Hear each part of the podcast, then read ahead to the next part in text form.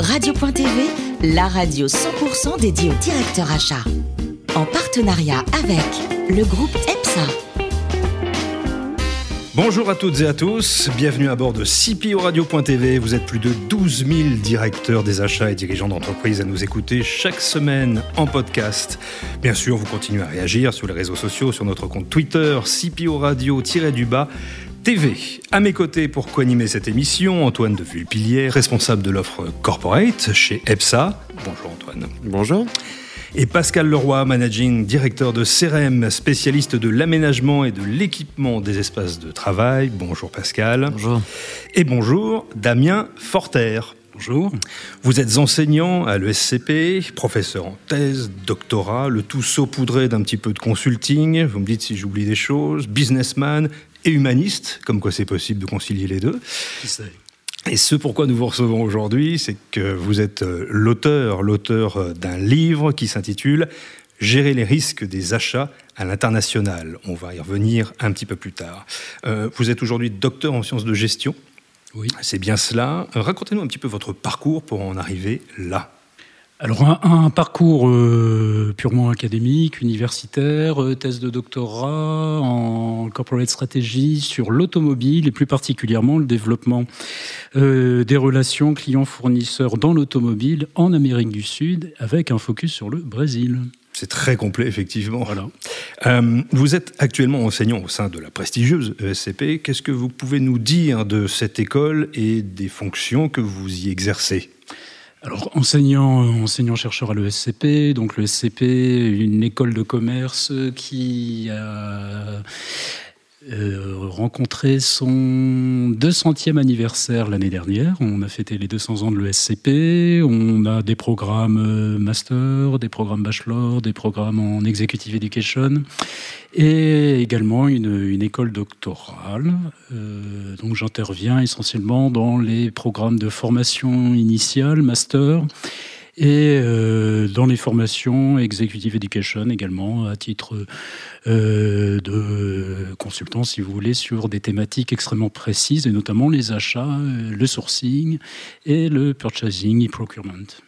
Euh, quand vous évoquiez le côté chercheur, quand on est à la SCP, on cherche sur quoi et on cherche quoi? Alors, on essaye de trouver également. Euh, donc, l'objectif est de développer, si vous voulez, une thématique, une expertise et euh, véritablement pouvoir euh, bénéficier de cette expertise euh, au sein de nos cours, puisque nous cherchons véritablement à mettre en pratique le, les fruits et les résultats de nos recherches dans nos enseignements. Et euh, ne pas oublier qu'également, nous capitalisons sur euh, toutes les relations que nous développons avec les entreprises, notamment dans le suivi de nos stagiaires ESCP, nos apprentis ESCP. Et ça nous permet effectivement de collecter des datas primaires au sein des entreprises et de pouvoir effectivement se tourner sur des thématiques euh, de recherche et d'illustrer, voire d'actualiser très fortement nos connaissances. Nous en avons besoin. Quand vous en parlez, vous en parlez avec passion. Est-ce que c'est compatible, la passion et l'enseignement ah, tout à fait. Je pense qu'il faut véritablement euh, détenir une certaine fibre pour euh, pouvoir enseigner. Euh, c'est aussi se mettre en danger, être en contact avec euh, des jeunes, hein, pas c'est moi l'expression, mais euh, les étudiants sont relativement jeunes, un petit peu moins jeunes en formation continue. On a d'autres approches en formation continue, mais c'est c'est aussi cette volonté de, vouloir transmettre et puis d'apprendre énormément de la part des étudiants, puisque ces étudiants, à défaut de me répéter, s'investissent énormément en entreprise et nous font des retours qui nous permettent euh, bah, véritablement de dispenser des cours qui sont actuels et qui séduisent les étudiants et qui les intéressent et développent leurs compétences et leurs connaissances. Quels sont les, enjeux euh, réels de, de, votre métier en dehors bien sûr de la transmission, de la connaissance? Est-ce qu'il y en a d'autres? Véritablement affiner donc les, les, profils des étudiants et de les rendre euh, véritablement, je dirais, euh, d'autant plus responsables et à l'écoute des, grandes, euh, des grands enjeux hein, de, de, de, notre société avec un grand S. Alors c'est vrai qu'à l'ESCP, on a un focus sur la responsabilité sociale et sociétale de l'entreprise? Les étudiants, quel que soit leur programme, un bachelor, master, euh, euh, doctoraux, sont fortement sensibilisés et nous espérons effectivement euh, que ces managers de demain euh, pourront insuffler cette philosophie, ce respect de l'environnement, ce, partage, cette dimension aussi interculturelle hein, qui est fortement privilégiée dans notre école.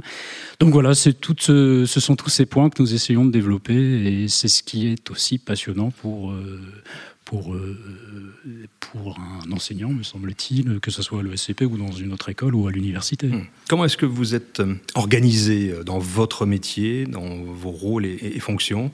Qu'est-ce qui est priorisé? Est-ce qu'il y a un temps dévolu, un pourcentage de temps par rapport à vos différentes fonctions? Alors, Concrètement, si vous voulez, on a euh, véritablement euh, trois, pôles d'activité, donc l'enseignement, la recherche, sans hiérarchie, hein, l'enseignement, la recherche, et puis ce qu'on pourrait qualifier d'approche managériale, c'est-à-dire la responsabilité d'un cours, la responsabilité d'une thématique, d'un électif, etc.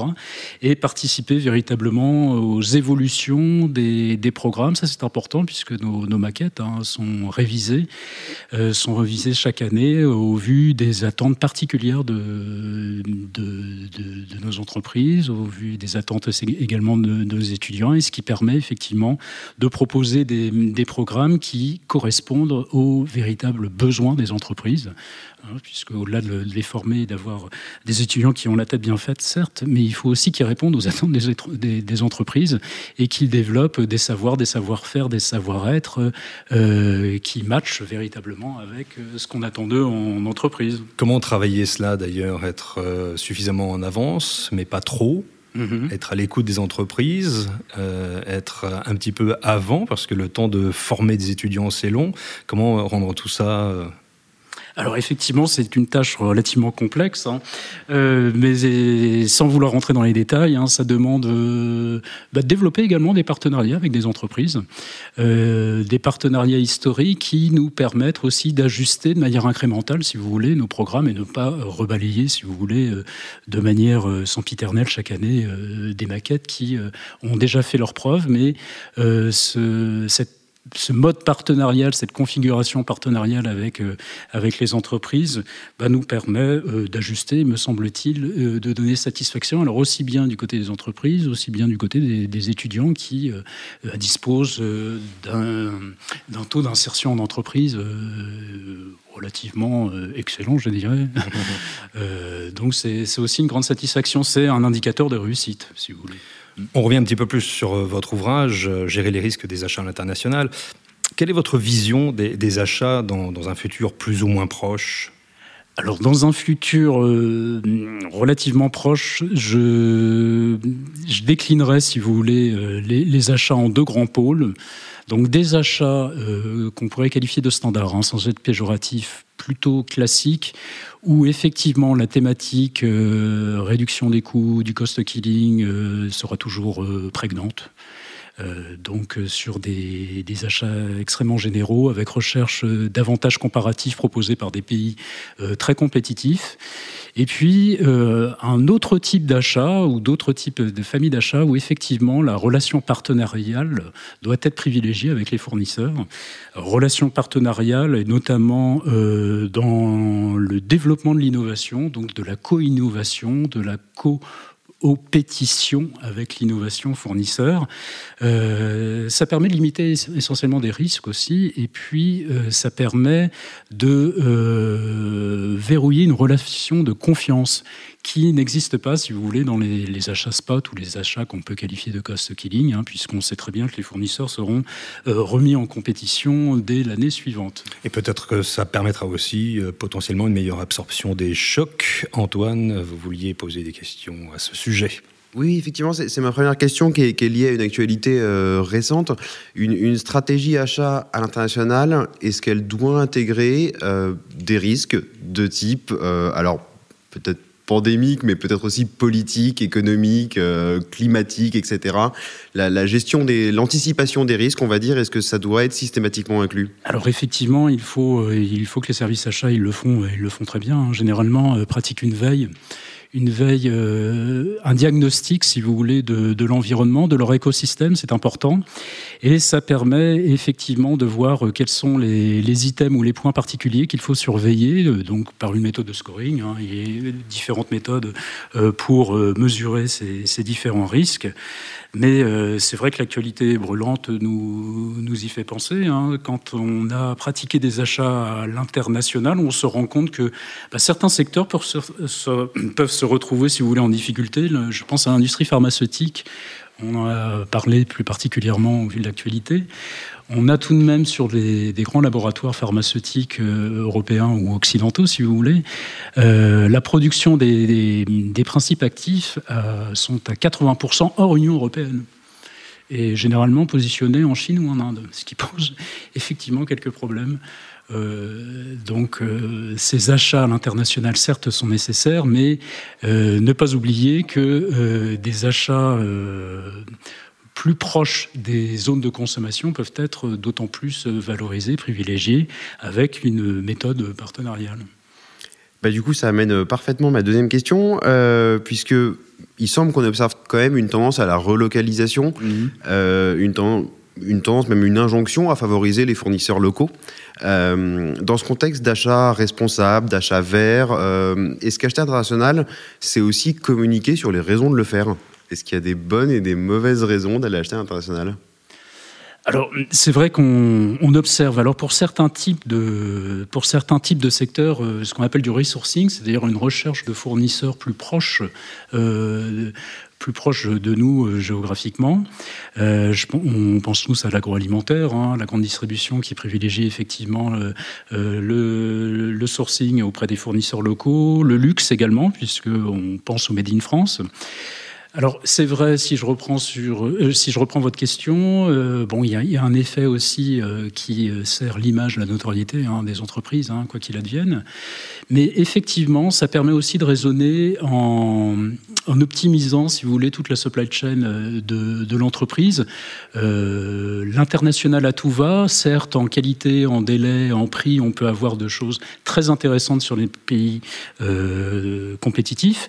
Mais au final, est-ce que c'est en adéquation avec mes besoins. Donc un fournisseur local euh, qui est positionné même sur des pays limitrophes peut euh, véritablement euh, nous, proposer des approvisionnements qui soient en parfaite adéquation avec nos besoins. Alors qu'un fournisseur un peu plus éloigné va sensiblement augmenter notre coût global puisqu'il va falloir envisager du stockage, des assurances, des incoterms, etc., que nous n'aurons pas en zone Union européenne.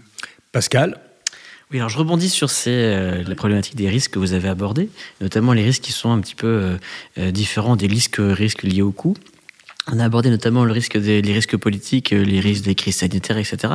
Comment est-ce qu'on peut valoriser Est-ce qu'on peut valoriser ces risques aujourd'hui, les quantifier et dire, ben voilà, par exemple, sur un, sur un, degré de, risque de X sur cet achat qui va donc, est-ce qu'on va faire varier le, le, le, le prix Alors, Effectivement, hein, vous avez des méthodes de, scoring qui, peuvent être, euh, qui peuvent être appliquées et qui peuvent être adaptées également au secteur, à la taille de l'entreprise. Donc il existe une grille euh, par secteur? Vous avez des grilles par secteur euh, et puis, il ne faut pas oublier, vous avez des, organismes hein, qui vous permettent de collecter aussi des, je pense à, la COFAS, hein, vous avez des ABPI, vous avez des, organismes et des institutions publiques qui donnent accès à des, des informations qui sont extrêmement précises. Mais comme, euh, comme je le précisais, c'est une veille aussi qui demande un effort euh, constant.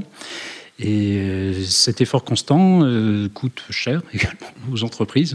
Donc il ne faut pas négliger aussi le, coût de cette veille. D'accord. Et la typologie de risque qui est la plus suivie, c'est quoi aujourd'hui? C'est les risques politiques, c'est les risques sanitaires? Alors vous avez toujours le, risque de rupture d'approvisionnement. c'est quand même le risque le plus, le, plus, le plus impactant pour, pour les entreprises. Euh, le risque financier également. Euh, le risque financier, est-ce que le, fournisseur euh, dispose des, des, reins, de, reins assez solides pour supporter une relation pérenne, qu'on souhaite pérenne avec lui? Et puis, euh, effectivement, le risque en termes de capacité, le risque de livraison, euh, euh, le risque qualité, et bien sûr, comme on le précisait auparavant, le risque sociétal. Donc, bien s'assurer qu'effectivement, le fournisseur respecte les réglementations, les, les, réglementations et les attentes aussi bien du législateur que des différents gouvernements. D'accord. Et à l'arrivée, en fait, la, la, survenue de ces risques, est-ce que ça fait passer l'envie d'investir à l'international ou d'acheter à l'international, ou au contraire Non, pas du tout.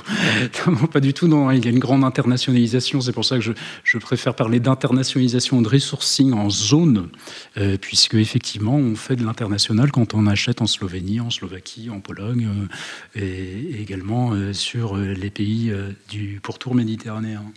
Damien Forter, quand on écrit des livres comme Gérer les risques des achats internationaux, est-ce qu'on a le temps de lire soi-même? J'essaye de dégager un petit peu de temps, oui. Avec une préférence pour certains ouvrages Un peu de science-fiction, un peu de policier, et puis des classiques, bien évidemment. Comme oh, Des classiques, euh, le théâtre, euh, des grands classiques plutôt des, des, des contemporains, mais j'aime plus particulièrement la science-fiction anglo-saxonne.